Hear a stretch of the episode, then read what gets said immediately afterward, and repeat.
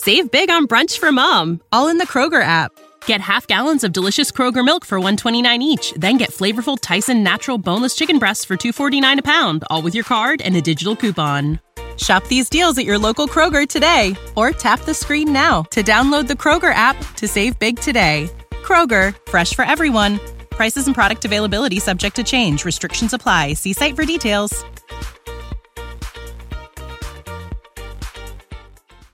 Привет, на связи Крис Вазовский. Вы могли обратить внимание, что подкаст «Это провал» не выходил уже почти месяц. Из-за тех трагических обстоятельств, которые сейчас происходят в мире, я не видела в себе силы возможностей выкладывать хоть какой-то развлекательный контент. Но мне поступило такое количество классных, милых, теплых, поддерживающих сообщений и вопросов про подкаст, что я все-таки решила начать выкладывать выпуски, которые были записаны до Надеюсь, сегодняшний выпуск вас поддержит, вдохновит или поможет вам отвлечься. Какие-то штуки, которые мы будем обсуждать, они, возможно, покажутся неактуальными или интонационно не совсем отвечающими сегодняшнему дню. Но мы решили выпустить этот выпуск без редактуры. Просто важная пометка, что мы разговаривали наши разговоры месяц назад. Давайте оставаться на связи. Подписывайтесь, пожалуйста, на меня в Инстаграме, который все еще работает через VPN, Крис Вазовский, и рассказывайте, пожалуйста, как у вас дела.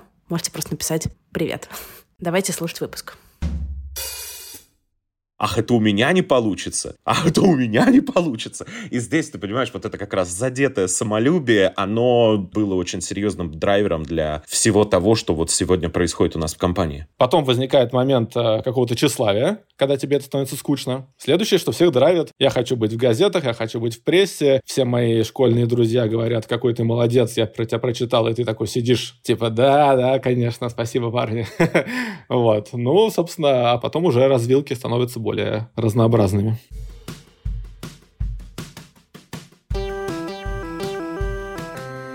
Привет, меня зовут Кристина Вазовский, и это «Провал» — подкаст о ситуациях, в которых что-то пошло не так. И сегодня у меня в гостях Антон Полетаев и Сергей Колобашкин, основатели One Ten Industries. Поехали! Антон, Сережа, привет! Привет! Привет! Ребят, где вы сейчас сидите, где вы находитесь, откуда мы с вами разговариваем? Полгода назад перелоцировали компанию в Швейцарию и, собственно, вслед за ней тут же переехали, поэтому живем недалеко от Лозанны, французской части Швейцарии. Я переехал полтора года назад как раз для того, чтобы компанию перевести полгода назад. Ну тогда, Сергей, вопрос к тебе. Как это было переезжать в Швейцарию? Потому что я слышала разные отзывы с точки зрения насыщенности жизни там. Ну смотри, переезжать было офигенно, но есть один интересный нюанс, который как-то почему-то у всех улетучивается, когда мы начинаем об этом разговаривать. Я переезжал во время самого жесткого локдауна. Самолет, на котором я летел сюда, первый самолет, на который удалось сесть, вместе со мной было еще три пассажира. Это был не частный рейс. Нет, это был совершенно не частный рейс.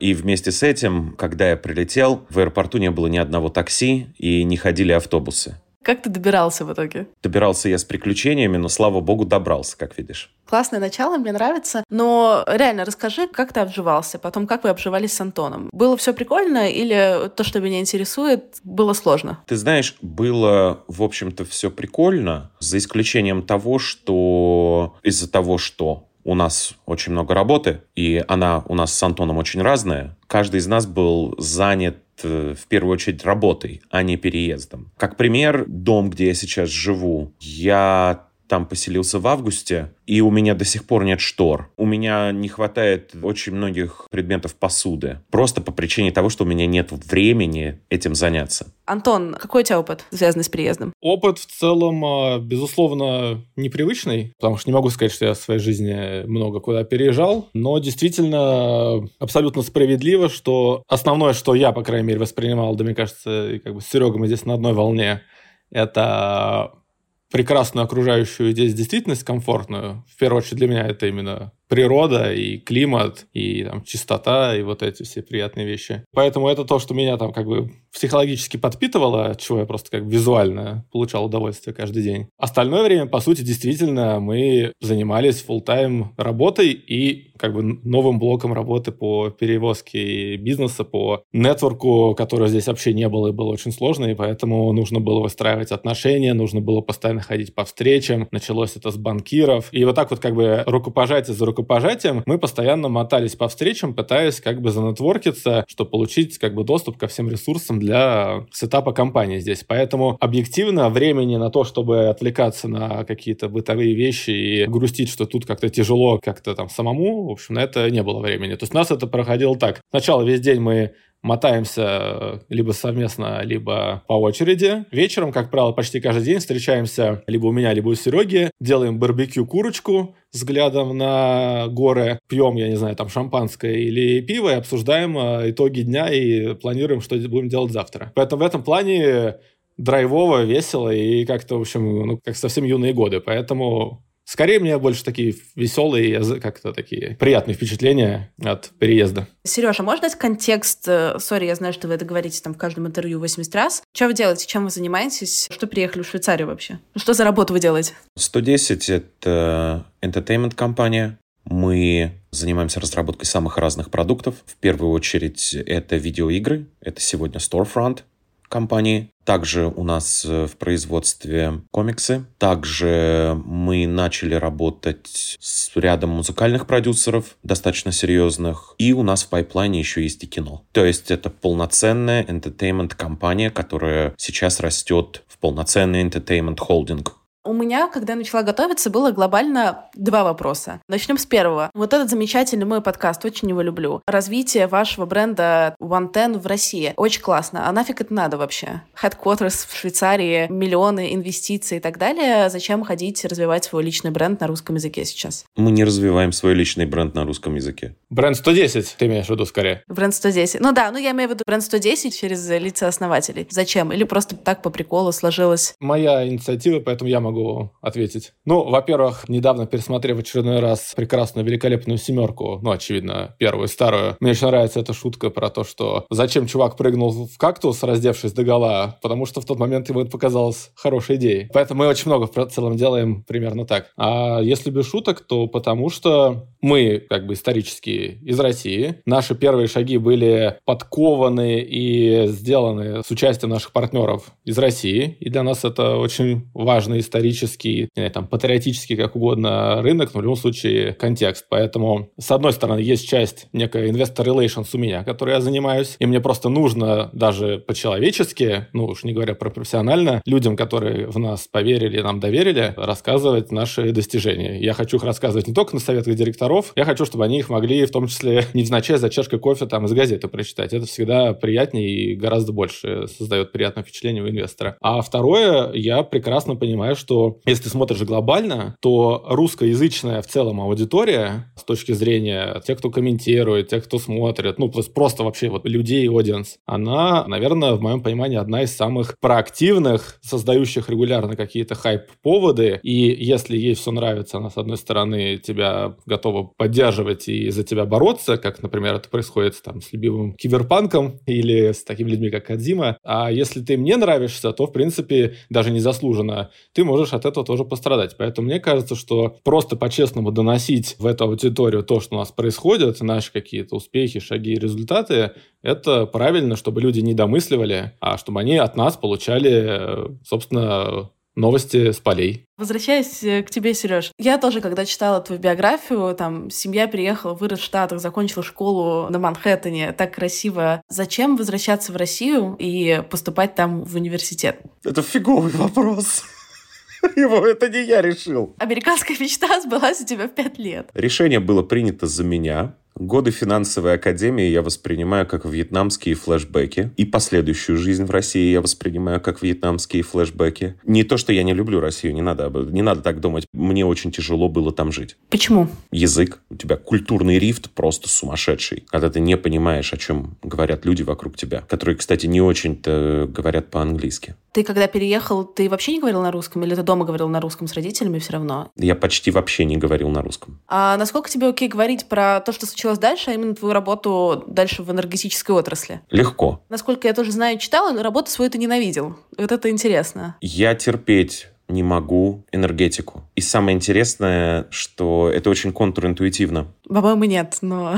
Меня все хлопали по плечу и постоянно мне говорили, как же классно у тебя это получается. Мне пророчили очень серьезную карьеру в отрасли. В свое время я стал партнером компании Arva Энергетика, и это компания, которая занималась разработкой нефтяных месторождений, впоследствии renewables, впоследствии электросетевые компании. То есть э, это был такой очень жесткий индустриальный наклон. Я это терпеть не мог всеми фибрами души. Но при этом мне каждый день кто-то говорил, блин, Серег, как это классно, как у тебя хорошо это получается. Буквально за несколько недель до ситуации с Крымом и до вот этого чудовищного падения цен на нефть, мы с моим партнером продали наши доли в компании достаточно крупным эстонским инвесторам. И для меня это было свобода, наконец-то я могу делать все, что я хочу все мое окружение на меня смотрело как на сумасшедшего. После ситуации с падением цен на нефть и со всем остальным на меня перестали смотреть как на сумасшедшего. Но ненадолго, потому что где-то через несколько месяцев я вернулся к своим бывшим партнерам и сказал, так, ребят, мы начинаем делать видеоигры. И вот в этот момент, конечно, люди руками развели. Насколько я помню, Крым был в 2014 году, да? А сколько тебе тогда лет было? Типа 27, что-то такое, 28. Ну, то есть, знаешь, с одной стороны, здесь первые какие-то приходят две банальные мысли, да, первое, блин, как классно, 28 лет, продать, да, столько денег, а с другой стороны, то, что, по моим ощущениям того, что рассказываешь, что до 28 лет ты вообще жил не своей жизнью. Верно. Хорошее замечание, да. Ну, типа, а как ты по этому поводу чувствуешь, что вот 28 лет, номинально все очень классно, все только позавидуют, хлопают, нефтяные компании, но при этом нелюбимое дело, нелюбимая работа в очень странной стране, которая была очень долго и не очень понятной. О таких вещах не задумаешься, потому что у тебя семья, твое окружение, в котором ты постоянно находишься, и это люди, с которыми ты каждый день работаешь. У тебя банальные планы на будущее, которые как-то коррелируют с, с развитием твоей карьеры. И очень часто для того, чтобы осознать, что ты жил не своей жизнью, надо проснуться. А для того, чтобы проснуться, надо продать свою компанию. Что я и сделал.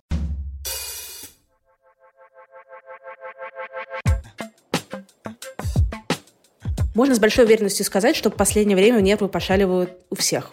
И Возможно, вы в последнее время все чаще слышите фразу «жизнь продолжается». И эта фраза тоже может вызывать, на самом деле, разные эмоции. От э, облегчения до злости и раздражения. Но несмотря на все ужасы, которые происходят в мире, важно продолжать заботиться о себе. То, что мне помогает хотя бы на несколько часов убежать от тревожных картинок в голове, это спорт. Когда я бегаю или когда я катаюсь на серфе, у меня получается хотя бы на несколько часов отключиться от тревожных новостей. Вариантов прикольно позаниматься спортом и отключиться на самом деле множество. И чтобы не переживать насчет того, выбрать йогу, плавание, сайклинг или скалолазание, я могу посоветовать вам единый абонемент для занятий спортом и занятий о себе Фитмост. По Фитмост доступны сотни фитнес-клубов, спортивных студий и wellness-центров. Просто выбираем удобное время, место для тренировок и вперед. Классная часть в том, что вы не привязаны к одному месту. Каждый раз можно посещать новую локацию. Кроме фитнес-занятий, в абонемент входят онлайн-курсы для домашних тренировок. А сам абонемент абонемент работает в 17 городах России. Короче, если вы не на стороне людей, которые любят физические нагрузки, то в Фитмост помимо спортивных секций входят и спа и бьюти процедуры в студиях. Можно сходить, например, на массаж. Так что запускаем регулярную заботу о себе с единым абонементом Фитмост. А для наших слушателей скидка на первый абонемент сроком на месяц. Промокод мы оставим в описании.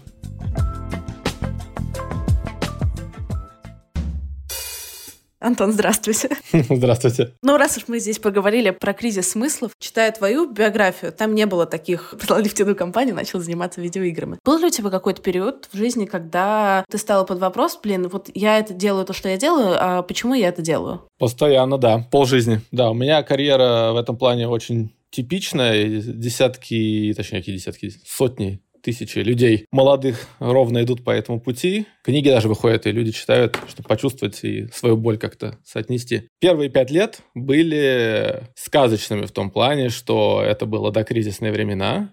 Я попал, там, один из двухсот человек с курса на стажировку, Никойл, Уралсиб, инвестиционные банки. И, как и Сергей, наверное, очень романтически настроенным, будучи человеком, я насмотрелся фильмов, значит, вот это все, американский психопат, безумные деньги, бонусы, какие-то там миллионы долларов. И нас вот, собственно, подпитывает с тем, что в таких э, историях, и тем более в докризисные времена, в этих банках серьезных, из тебя делают, ну, реально какого-то убийцу, элитного солдата. Тебе каждый раз говорят, что вы — это элитная армия, все остальные банки банкиры, какие-то коммерсанты, тем более аудиторы, это просто низший слой, а вы элитная гвардия, вы закрываете миллиардные сделки, получаете миллионные бонусы, и вообще вы короли жизни. Миллион книжек про это, фильмов и всего остального. И вот все приходили, вот эти парни, в основном, конечно, заражались этим и начинали, значит, колбасить. Почему первые пять лет? Потому что, во-первых, все здорово росло, и действительно ты там мог поработать несколько месяцев, приходил тебе там миллион рублей. По тем деньгам молодому парню очень серьезно, то есть ты в шоке просто. Да? Дальше там суммы росли геометрически. Ты, конечно, умираешь, то есть там вот эти все вещи, тоже вот это вот романтизированный all-nighter, два all-nighter, три дня без перерыва ты в офисе вообще не уходишь спать, и вот это все. Но зато вы делаете какие-то огромные вещи. Из-за того, что не было опыта, первые пять лет, по сути, был э, этап становления и обучения. И я постоянно узнавал что-то новое, чувствовал, что я расту как профессионал там и по карьерной лестнице, и все, и все, и все. И было как бы супер весело. Ну, понятно, там очень сильно подсело здоровье, и вот эти вещи, и там, зрение сам простой, чтобы, чтобы подсаживалось, но тем не менее, было весело и задорно. А потом, собственно, ну, наверное, в большой степени бомбанул из-за того, что кризис. Сначала один, потом второй, вот эти все волны пошли. В общем, как-то, ну и в целом, романтика поутихла. И, собственно, на самом деле, примерно с 2009, ну, может, не 9, с 10 года я начал, в общем-то, в целом регулярно думать про то, что что-то, конечно, это очень тяжело. Первое, собственно, что меня спасло, какое-то там лекарство, которое было, это то, что я сделал очень неочевидное решение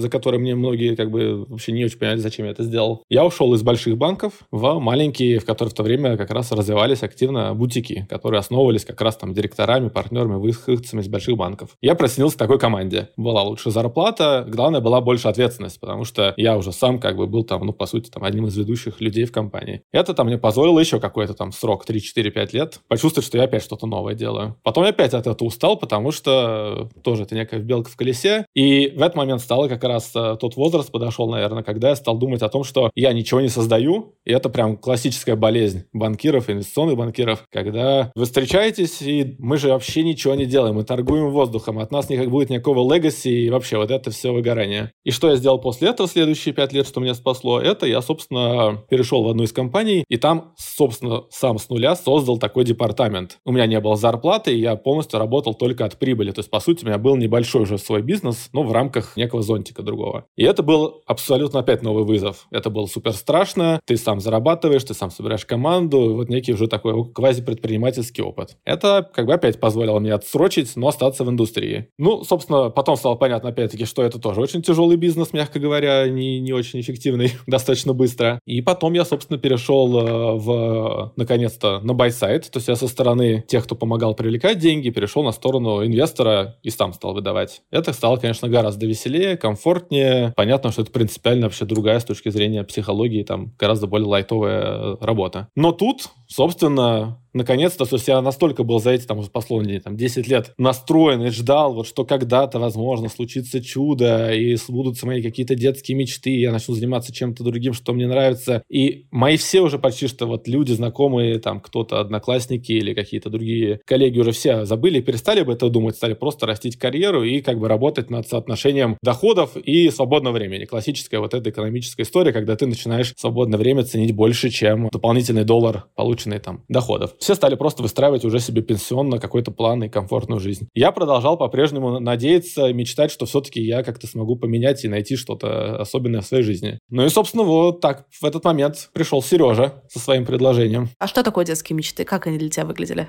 Как правильно Серега это часто хорошо формулирует, ни один мальчик в детстве не мечтает сидеть два дня без перерыва в офисе и считать цифры, не создавая при этом ничего. Все мальчики мечтают быть спортсменами, например, как бы я мечтал, музыкантами, делать видеоигры, делать что-то еще веселое. Ну, короче, веселиться как-то, да? И за то, что они круче других, они чемпионы, и у них есть у всех спортивный инстинкт, быть номер один, и за это тебя все будут уважать, и ты будешь как бы себя прекрасно чувствовать и вот жить счастливым человеком. Вот об этом все мечтают. Вот такие детские мечты у меня были. Я очень любил спорт, я был один из самых соревновательных ребят вообще во всем моем окружении. Привык, что я всегда там добивался каких-то успехов, результатов, что я мог там и я, в общем, мечтал, что я когда-то вот какие-то просто мои скиллы в тех вещах, которые мне нравятся, они меня приведут к результату, к успеху. Стандартные такие мужские какие-то вещи у меня есть какое-то количество друзей, знакомых, приятелей, которые, ну, вот как раз строят карьеру, там работают, например, в консалтинге, упарываются на работе до смерти. Что должно так колоть, чтобы экстремально много работать, да, и чтобы вкладываться вот в это вот построение своей карьеры? Есть э, два ответа. Один у умных людей ответ, он такой, я продумал, я составил себе план на жизнь, у меня есть бюджет, и я вот, собственно, коплю, и что-то там сейвингс, и какие-то вещи, вот это я потом, значит, сейчас быстро много заработаю, и потом буду умно распоряжаться этими деньгами. А есть второй класс людей. Я первые пять лет работал, потому что я хотел тачку обалденную, которую никто не мог себе позволить. И, собственно, сначала купил себе одну тачку, потом другую, потом третью, потом я очень хотел велосипед самый дорогой, потом я хотел там еще что-то. Чисто консюмеризм и вся эта модель потребления, которая тебя постоянно окружает, и ты в ней также варишься. Вот, собственно, мне было очень кайфово. Я хотел иметь возможность позволить себе все, что я хочу. Путешествовать, купить все, что мне нравится, вообще не думать про цены. И, и это начинало работать, и это было драйвово и весело. Я думаю, что вначале почти все подсаживаются в том или иной степени так. Потом возникает момент э, какого-то тщеславия, когда тебе это становится скучно. Следующее, что всех драйвит, я хочу быть в газетах, я хочу быть в прессе, все мои школьные друзья говорят, какой ты молодец, я про тебя прочитал, и ты такой сидишь, типа, да, да, конечно, спасибо, парни. вот. Ну, собственно, а потом уже развилки становятся более разнообразными. Тачка — это инструмент, а какую тачку потребность должна была закрыть? Красивая. Я очень э, с детства любил... Серега, это у нас такая байка. У меня родители архитекторы. Я совершенно случайным образом не пошел в Мархи. Я уже там был. Я потрясающе рисовал, выиграл конкурсы и вообще. Потом случился сильный конфликт в семье, когда я поругался с родителями и просто на зло сказал, все, я не пойду туда, хотя я был там. Я пойду просто делать, вот неважно что, просто не это. И пошел в экономику. Панк-рок.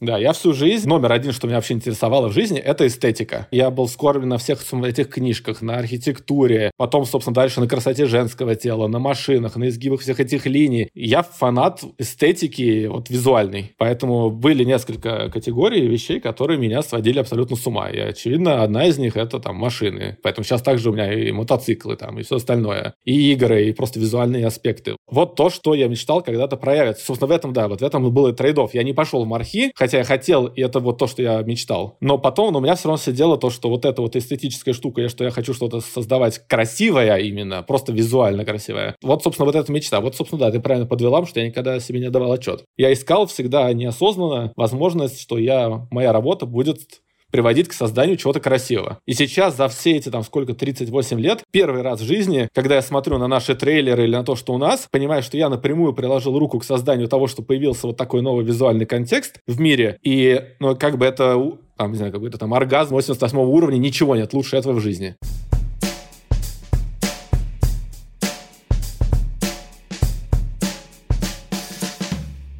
Я сейчас слушаю, и на каком-то мета-уровне, ну, типа, история Сережи, история твоя, она очень созвучна, потому что... Абсолютно. Крайне успешные люди, как бы номинально вот в каком-то социальном плане, экстремально успешные, которые при этом выбрали максимально неочевидную дорогу для того, чтобы прийти к своим целям, да, хотя можно было бы сказать просто, ну, типа, если нравится красивое, иди занимайся красивым, зачем эти миллионы, как бы, кому они нужны? Да. Сереж, ты на самом деле, когда Антон рассказывал, ты там немножко подугорал, чего там про одноклассников, одноклассников это, это какие-то внутренние шутки или просто, как сказать, знакомо? Это очень знакомое ощущение, потому что ты проходишь разные стадии. Проблема в том, что... Да нет, не проблема на самом деле, а именно ирония в том, что моя карьера и вообще вся моя прошлая жизнь, она была приблизительно там же, где и у Антона. И я был мотивирован очень простыми вещами. Так сложилось, что у меня чудовищно дорогой вкус. И я ничего, к несчастью, с этим не могу сделать. И это первый этап э, твоего профессионального развития. Ты просто хочешь зарабатывать огромные бабки для того, чтобы ездить на чем, на том, на чем ты хочешь ездить, чтобы носить ту одежду, которую ты хочешь носить, чтобы не думать о том, сколько это все стоит и зачем. А потом начинается следующий этап. И у меня он был такой, ладно, а теперь про это можно прочитать э, в газетах. И теперь э, большинство людей, которые учились вместе со мной или просто были э, моими друзьями или ну, что-то такое, могли случайно увидеть в каком-нибудь издании мою физиономию. И э, для меня это был такой competitive angle, что я это сделал, а они нет. Сейчас уже третья фаза, которая самая чудовищная для окружающих людей, с которыми каждый день приходится работать. Это ты просыпаешься утром и думаешь, что грандиозного я сделаю сегодня. И это звучит как чудовищная гигантомания изначально. Пока я не прихожу в офис, мы с Антоном пьем кофе, я говорю, слушай, у меня появилась абсолютно безумная идея но такого никто не делал, или наоборот делали, но просто дерзость этого поступка она затмит. И я считаю, что это абсолютный идиотизм, но не попробовать это сделать было бы преступлением. А и в течение 10 минут мы принимаем решение, делаем мы это или нет. И, как правило, принимаем решение делать. И здесь как раз вопрос созерцания и участия в процессе по созданию чего-то невероятного. И я сейчас не говорю обязательно про видеоигры. Хотя для многих людей видеоигры, те, которые делаем мы, кажутся какими-то очень простыми, очевидными вещами. Но для того, чтобы все это сложилось, количество работы, которое должно быть проделано, оно абсолютно колоссальное. И никто за тебя делать и думать об этом не будет. Здесь как раз уже вопрос личных достижений, что ты можешь поставить на свою личную полку, и это ты делаешь только для себя. И мне кажется, здесь э, нет какого-то разговора о тщеславии. Здесь скорее, что я смог это сделать, потому что когда в 2014 году, в декабре 2014 года я присоединился к West End Interactive как партнер, для меня это все было с ног сшибательно круто. В 2015-2016 году у меня проснулся аппетит к проектам, и потому что, ребят, мы что-то сейчас можем сделать классное, и я начал приходить и приносить какие-то папки, над которыми я работал сам, и серьезные дядьки, которые были в этой индустрии по 30-40 лет, смеялись мне в лицо и говорили, у тебя никогда не получится. И ты себе не представляешь, какой это был мотиватор мотиватор для меня. Ах, это у меня не получится. Ах, это у меня не получится. И здесь, ты понимаешь, вот это как раз задетое самолюбие, оно было очень серьезным драйвером для всего того, что вот сегодня происходит у нас в компании. А у тебя были периоды, когда ты не работал? Был целый год. Почти год, когда я ничего не делал. Это было страшно. Это было ужасно. Я, когда ушел из West End Interactive, и когда я только начал делать One Ten, я не знал, насколько это будет трудно. Я изначально прицеливался на международный рынок, то есть э, я никогда не, не хотел сделать что-то местечковое. Поскольку я никогда раньше этого не делал, и я начал регистрировать компанию, счета, сотрудники и так далее. И когда я понял, что ага, оказывается, мне просто придется сейчас сидеть и ждать очень многих вещей. Порядка 10 месяцев я просто сидел и ждал. И это было ужасно. Возник вопрос, а какие у тебя отношения с контролем? Как ты себя чувствуешь, когда есть вещи, которые ты не можешь контролировать? У меня от этого горят места, которые лучше бы, чтобы не горели. А ты часто думаешь о смерти? Вообще о ней не думаю. Интересно. Я просто думаю о том, что а что случается, когда ты останавливаешься. Ну, когда тебе приходится ждать, и когда ты не можешь контролировать, когда ты не можешь ничего проактивно пойти и сделать, решить проблему. Вот здесь как раз начинается самое интересное. Я искренне верю, не существует проблемы, которую нельзя решить, не существует ситуации, из которой нет выхода. Самое главное, что если ты можешь себе что-то представить, значит, ты можешь пойти и сделать это. И создать для этого все необходимые условия, и все это сделать своими собственными руками. И, собственно, это именно то, чем Антон и я заняты с понедельника по пятницу и даже по выходным. Антон, я когда тоже смотрела на твой какой-то карьерный путь, то, как ты про это рассказываешь, у меня сложилось впечатление, поправь меня, пожалуйста, если, ну, как бы оно не совпадает с твоим. В какой-то момент в каждой компании, в каждый проект, который ты вел, вызывало у тебя ощущение фрустрации из-за того, что все не двигается так быстро, как бы ты хотел. Что или не происходит таких каких-то, ну, не знаю, там, новых штук, или не происходит новых идей, не происходит того, как ты это видишь. Насколько это соотносится с твоим каким-то ощущением или нет? Абсолютно точно так и соотносится. Я вообще человек, который... Это очень, наверное, плохая черта, но в любом начинании я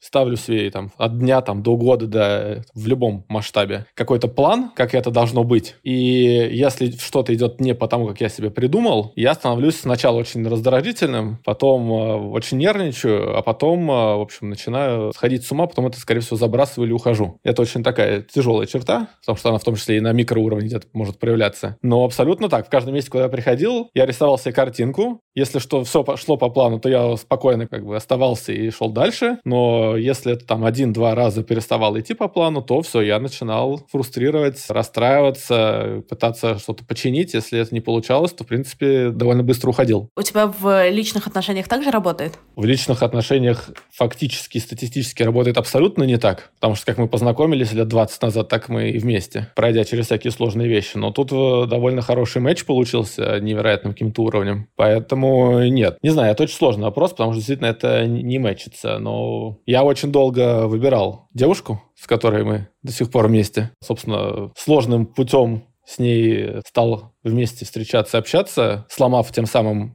много неприятных и очень некрасивых поступков совершив. Поэтому ответственность, которую я принимал, начиная с ней как бы отношения, она была настолько высокая, что я там очень глубоко, как ни к чему аналитически проходил и просчитывал. Поэтому там такая очень сложно сочиненная ответственность и серьезная подготовка. Поэтому пока вроде, несмотря на то, что были какие-то сложности, похоже, было одно из самых продуманных и хорошо спланированных каких-то там интуитивных еще в том числе решений. Если возвращаться к работе, такое ощущение, что у тебя есть вот какие-то пятилетние циклы. Три-пять лет как раз от очарования до разочарования и следующего какого-то этапа. Да, почему-то так совпадало. Потому что я смотрю, знаешь, пять лет в Никойле, потом три года еще там, еще интересно. Сколько лет уже занимаешься вантеном? Четыре почти. У тебя были кризисы веры? Нет, конечно. Почему, конечно? Не знаю, почему, конечно, но наша компания — это единственное место, где ни разу ни за один день у меня не было ощущения, что я работаю, и что я вообще что-то делаю. У меня ощущение, что, вот сколько там, 4 года назад я ушел в отпуск там куда-то, ушел отдыхать на каникулы и больше не вернулся. Ушел тусить с друзьями, знаешь, как вот, вот, у меня точно такое ощущение. В детстве ты сидел в школе, делал уроки и очень хотел их быстро сделать, чтобы пойти с пацанами играть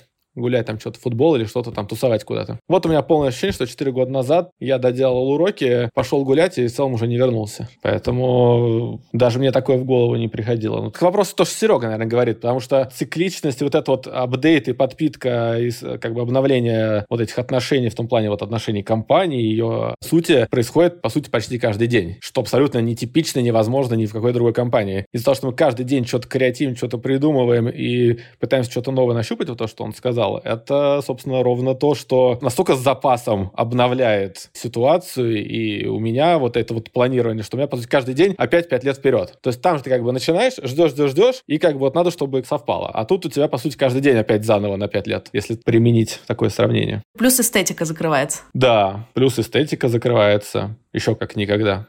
Плюс, да, самое главное, что ты четко понимаешь, что создается что-то новое, чего никогда не было до тебя. И не, ты не просто кому-то помогаешь очередной магазин построить, там, управляя какой-то сетью розничной, или не дистрибуцией товаров, и радуешься, конечно, что люди памперсы купили, хотя тоже приятно, или телевизор. Ну, какие-то такие у меня были варианты, какие-то такие вещи идти. А тут создается то, чего вообще без нас никогда бы на планете не было. И другие люди это могут увидеть, и понравится, им не понравится, но в любом случае будут новые эмоции, ощущения. То есть лучше этого вообще ничего не может быть жизни. Поэтому, конечно.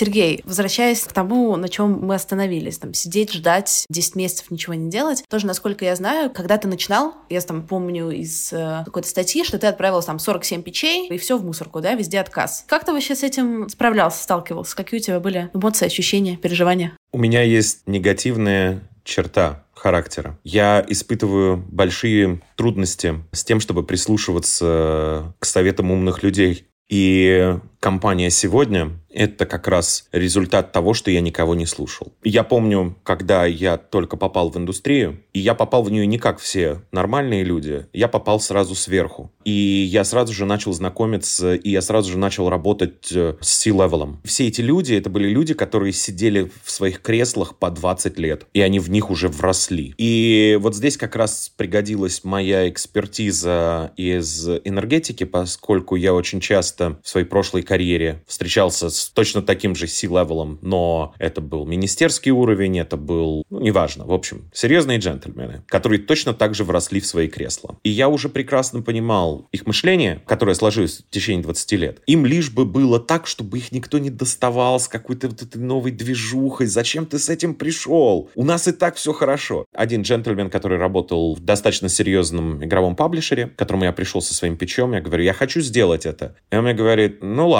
мы можем попробовать, конечно. И я на это потрачу очень много времени. И в конце этого года я получу бонус в размере 12 миллионов долларов. А еще я могу не потратить свое время на то, чтобы пойти и делать с тобой вот этот кипиш, и я все равно в конце года получу бонус в размере 12 миллионов долларов. И он развел руками у меня перед лицом и говорит, ну ты же понимаешь, да? Вместе с этим я общался и с пехотой, которые более-менее были заняты чем-то интересным. И точно так же они смотрели и говорили, слушай, у тебя никогда это не получится, потому что, слушай, нужно делать инфраструктуру под это все. У тебя этого нет. Необходима компания, которая будет функционировать как компания с кучей сотрудников. У тебя этого нет. И у тебя еще много чего нет для того, чтобы это получилось. И у нас нет никакого желания, ну, это если резюме всех этих разговоров. Нет никакого желания что-то начинать, потому что у нас уже все хорошо. И меня это так сильно бесило, что в какой-то момент я решил, окей, я просто пойду и сделаю это сам без вашей помощи посмотрю на то, насколько это сложно. И мне все начали сразу говорить, это слишком сложно, и у тебя никогда это не получится. И дальше, скажем так, озвучили три правила для того, чтобы точно не налететь на грабли в том, что я делаю. И вполне возможно, что два самых основных правила это были никогда, ни при каких обстоятельствах не создавай новую интеллектуальную собственность и никогда, ни при каких обстоятельствах не инвестируй свои собственные деньги в свою компанию или в свой продукт. Можно сказать, что это было выдолблено на стене невидимо. Но абсолютно в каждой э, компании порог, который я переступал. Первое, что я начал делать, это я начал инвестировать свои собственные деньги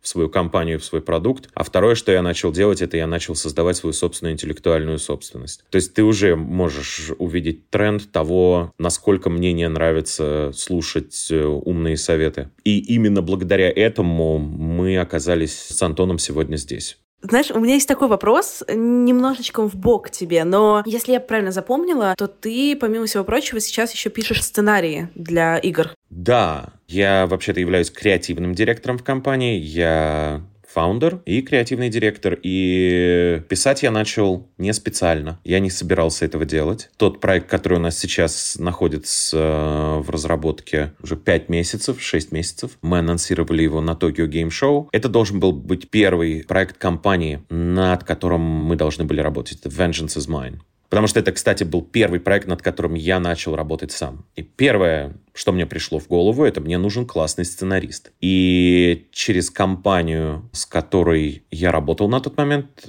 это британская компания, они мне дали классного сценариста, писателя, который впоследствии начал снимать кино. Он много писал для кино, он писал книги и замечательный парень. Я нанял его написать Vengeance. И это стоило X количество долларов. И раз подкаст называется «Это провал», поверь мне, тот манускрипт, который он сдал, это был провал. Я читал вот это все, и у меня было такое, верните, пожалуйста, мне мои деньги, я лучше пойду куплю на них новый Ягуар. Или еще что-нибудь такое, потому что это было чудовищно плохо написано. И я был в панике. И я пошел э, к своему другу, который на тот момент, он был head of writing room в Warner Brothers все, что там куча сценаристов, которые пишут для сериалов Warner, он был главой вот этого всего, да. И я пришел к нему, я говорю, помоги мне, помоги мне с этим что-то надо делать. Он говорит, я могу переписать тебе его очень красиво, это будет стоить X долларов. Я говорю, у меня нет X долларов, у меня был, я специально забюджетировал, сколько я хочу потратить на это. Он такой, ну напиши тогда сам. Я говорю, я не умею писать. Говорит, пойдем пообедаем, я тебя научу. И как бы это смешно не звучало, это именно вот так и было. Мы пошли пообедать, и он мне просто объяснил, что надо делать. И я пошел, сделал, принес к нему. Он говорит, это чудовищно плохо, иди переделай. Я говорю, ну, блин, я сделал все, как ты объяснил. Он говорит, ну, а теперь тебе нужна практика, иди переделай. И в конце концов, он говорит, ладно, ты уже дошел до правильного уровня. Давай покажем эту штуку продюсеру. И мы не будем здесь бросаться именами, но мы отправили это этому джентльмену, который после прочтения 40 минут орал на меня в телефон, насколько это было чудовищно и как это сильно оскорбило его интеллект. Я такой, окей, наверное, это просто не для меня. На что мой друг Скотт мне тогда сказал, нет, нет, нет, ты не понял. Это как раз для тебя. Этот человек нашел 40 минут, чтобы объяснить тебе, что ты идиот и что ты должен делать правильно. И впоследствии я начал учиться, действительно учиться писать у одного из великих. И мы провели 10 таких достаточно серьезных рабочих сессий. И после этого оно как-то все заработало у меня. И я уже начал писать сам, и сейчас просто мы прибегаем к помощи редактора по причине того, что у нас много IP в работе. И да, 90% всего, что у нас происходит внутри компании, пишу я. Сначала это безумно нравится делать, а потом, когда это превращается в твой day job, это уже просто такой, ну ладно, ты начинаешь уже э, учить себя писать по указке так, нам завтра надо на студии записать 48 диалогов, их кто-то должен написать. Их должен написать я. Сейчас я сяду и напишу. Это уже сейчас работает как-то так. И, наверное, это моя основная здесь задача. Это понимать жанр, в котором я работаю, и делать так, чтобы драматургия была на уровне. Потому что мы существуем в самых разных жанрах. У нас есть трэшовый VHS э, B-movie проект, в котором должны быть именно такие диалоги, в котором должен быть именно такой сюжет. У нас есть драмы, у нас есть э, прям совсем sci-fi, sci-fi, и мне надо ориентироваться во всем этом. Но вместе с этим это только часть моего job description. То есть у меня еще много всего другого, то, чем я занят. И это работа с художниками, и это работа со студиями, и это работа с партнерами, и креативный директор. Очень часто я, скажем так, сталкиваюсь с не совсем верным описанием того, чем я занимаюсь, а я занимаюсь непосредственно сборкой всего IP. Это включает в себя работу над трейлерами, это включает в себя работу с печатными материалами, работу с прессой, работу с актерами, работу с продюсерами, работу с инженерами звукозаписи. Это такой большой колпак, который накрывает абсолютно все креативные стороны внутри компании. И мне кажется, у меня неплохо получается. Прикольно. Знаешь, я здесь еще такую штуку слышу, которая во мне лично очень отзывается. Вчера думала про то, что для меня счастье конкретное, где я чувствую себя счастливой, и я поняла, что для меня это очень про то, что сегодня реальность то, что вчера мне казалось абсолютно невозможным. Ну, как бы это просто невозможно, угу. но почему-то сегодня это реальность, и это делает меня счастливой. И когда ты рассказываешь мне историю про то, что ну вот ты просто взял, и просто чувак без опыта взял и написал, и почему-то это работает, и почему-то теперь ты это пишешь, и это как бы невозможно, но вот это так, да, вот это вау. А я могу объяснить. Школа жизни учит нас, кстати, вместе с этим не только школа жизни, но и образовательные учреждения, родители, друзья и вообще окружение нам говорят, ты хочешь быть писателем, иди учись на это ты хочешь снимать кино, ты, наверное, должен закончить режиссуру. Для того, чтобы случилось X, ты должен перед этим сделать Y, и не факт, что это получится. И когда ты отбрасываешь вот эти условности, и перестаешь чувствовать давление общества и окружения на себя, потому что это давление, оно внутри тебя, оно только у тебя в голове. В моем случае это было, ладно, я пойду делать видеоигры и посмотрю, насколько это сложно. Ладно, я пойду напишу это и посмотрю, получится у меня или нет. Ладно, я пойду сделаю компанию. У этого не было какой-то подготовки к этому или что-то такое. Исследование через эксперимент, короче. Да, и я считаю, что это единственный правильный путь, который может пройти предприниматель к той цели, к которой он идет. Ты часто можешь услышать разговор разговоры о том, что для того, чтобы у меня что-то получилось, я должен как-то поменять свое отношение к чему-то, я должен стать серьезней. Мне кажется, что для того, чтобы что-то получилось, ты должен просто пойти это сделать. И я понимаю, что это звучит как цитата Тони Робинса, но возвращаясь опять же к Тони Робинсу, я обожаю эти мемы с ним, что, мол, для того, чтобы выиграть, забей на одну шайбу больше. Черт, ну вообще-то оно так и есть, да? Понимаешь, для того, чтобы вышла твоя видеоигра, или для того, чтобы вышел твой фильм, для того, чтобы вышел твой альбом, надо пойти его и сделать.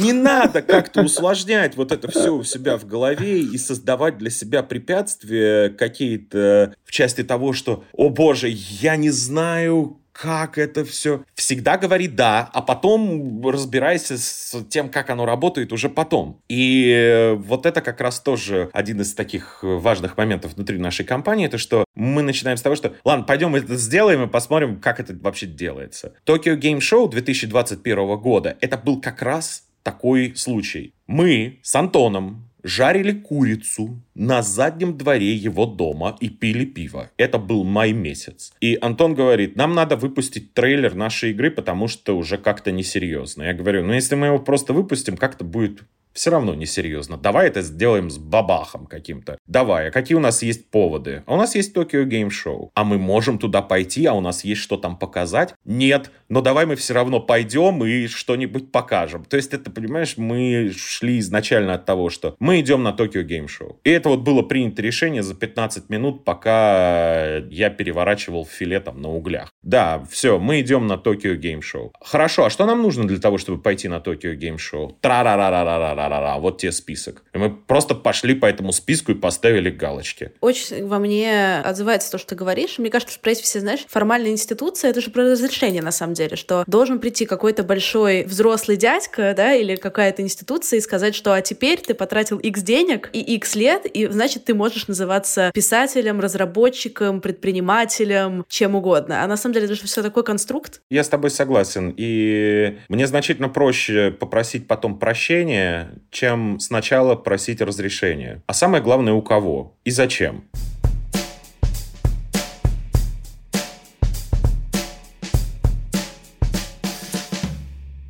Антон, Сережа задал высокую мотивационную планку. Сейчас скажи что-нибудь такое хорошее, вдохновляющее, доброе, вечное. Это мы тут немножко перепутали места, потому что я тот, кто вдумчиво, подготовленно что-то структурирует и говорит, а Сережа это как раз тот, кто может неожиданно сказать что-то доброе и вечное.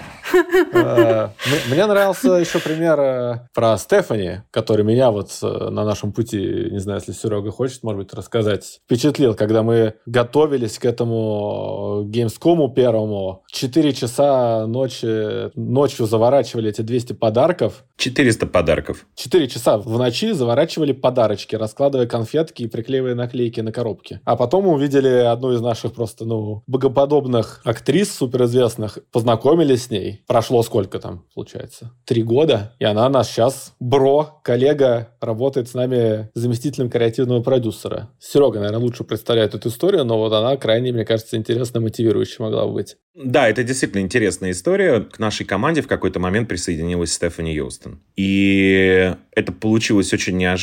Мы с ней встретились для того, чтобы она, скажем так, стала лицом одного из проектов, над которым мы его еще не афишировали, но мы над ним работаем еще вот уже сколько лет. И мы, когда с ней встретились, она, да, мне нравится проект, я хочу в нем работать. И на тот момент она выходила, она работала у Кадзимы, на Metal Gear Solid. Она была супер на тот момент популярной по всему миру. И впоследствии, когда мы начали работать с ней, я обратил внимание на то, что у нее невероятный аппетит к совершенно другому типу работы. И я вижу, что ей не так уж прям интересно быть актрисой. А потом, когда я начинаю узнавать какие-то вещи именно, где она училась, что она делала, что она делает сейчас, мы понимаем, так, секундочку, давайте посмотрим, давайте попробуем ее применить в совершенно каком-то другом ключе. Впоследствии, на свой страх и риск, она стала режиссером кат-сцен в игре Wanted Dead которая выходит в конце этого года. Когда я увидел, насколько там невероятная рабочая дисциплина и какой крутой скилл, я подумал, окей, с этим можно что-то сделать. И сейчас она по факту работает в роли второго креативного директора на проекте Vengeance is Mine. Она полностью ведет э, все арт-направление. Ее рабочая этика, ее рабочая дисциплина — это просто космос. И вот это как раз очень интересный success story, на который мне нравится смотреть, потому что она из актрисы слэш-модели одной роли, ну и объективно она много чего делала, но она была кон- кон- конкретно известна всего лишь за один проект. И можно посмотреть на то, как большинство людей, которые, назовем это, прославились в фэндоме вот в каком-то ключе, 30 лет спустя продолжают раздавать автографы на карточках с этим же самым персонажем. И ее профессиональный рост за последние полтора года — это космос, и это произошло в нашей компании чем я безумно горжусь. Вам предстоит какой-то большой важный год, да, потому что вы, получается, работаете 4 года, и первый релиз, вот он должен случиться в 22-м. Это действительно очень важный год. У нас будет еще много анонсов в этом году. У нас будет Tokyo Game Show 22 года. У нас будет много релизов в этом году, не только игровых. У нас э, намечаются и другие интересные проекты. Все это где-то кульминация всего этого, выпускной бал, приходится на конец 22 года, когда все, над чем мы работали последние полтора года, последние два, а над некоторыми проектами три года, вот это все сейчас начнет выплевываться в рынок. И безумные нервы, и вместе с этим абсолютно безумный эксайтмент по поводу того, что мы же огребли много. И в нас не только помидоры мы кидали. Мы на это смотрим, мы разводим руками, но они не знают то, что мы знаем. Они-то не знают, что еще сейчас будет. Вот это как раз самое такое интересное время сейчас начинается. Очень интересное время начинается, потому что эти последние два года мы постоянно находились, ну, там, наверное, в какой-то степени я больше это на себя пытался забирать, ответственности и давления, потому что люди в тебя поверили, и инвесторы, и партнеры, и, и людей ты нанял, но при этом ничего нет, что тоже нам, очевидно, регулярно везде никто не забывает не упомянуть про то, что пока ничего нет. И вот э, сейчас действительно супер важный год, потому что это не зарелизено, еще не публично, но мы-то внутри уже очень много понимаем, что есть, и, соответственно, постепенно вот этот супер невероятный стресс, который есть вот именно ответственности, которые на тебя давят, когда там десятки миллионов привлек, люди в тебя поверили, многие дали, почти все свои сбережения передали нам на, в этот проект. Вот сейчас мы наконец действительно понимаем, что вот результаты, вот э, как они должны будут сработать, и, соответственно, супер ответственный, но такой уже более комфортный психологический год. И также я созрел со своим главным мотивирующим, Тони Робинс, Иш моментом.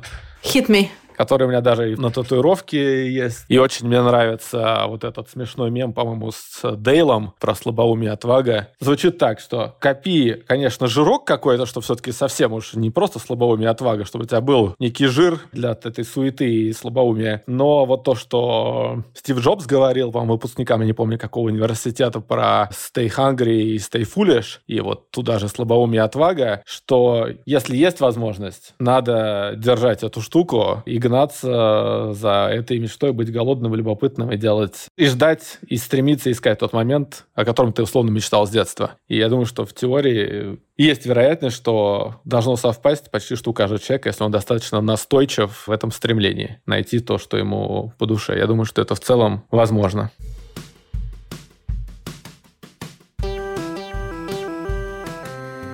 Спасибо, что дослушали выпуск до конца. Подписывайтесь на меня в Инстаграме собачка Крис Вазовский и пишите комментарии в подкаст-приложениях. Я буду рада вашей обратной связи. До встречи на следующей неделе. Пока-пока.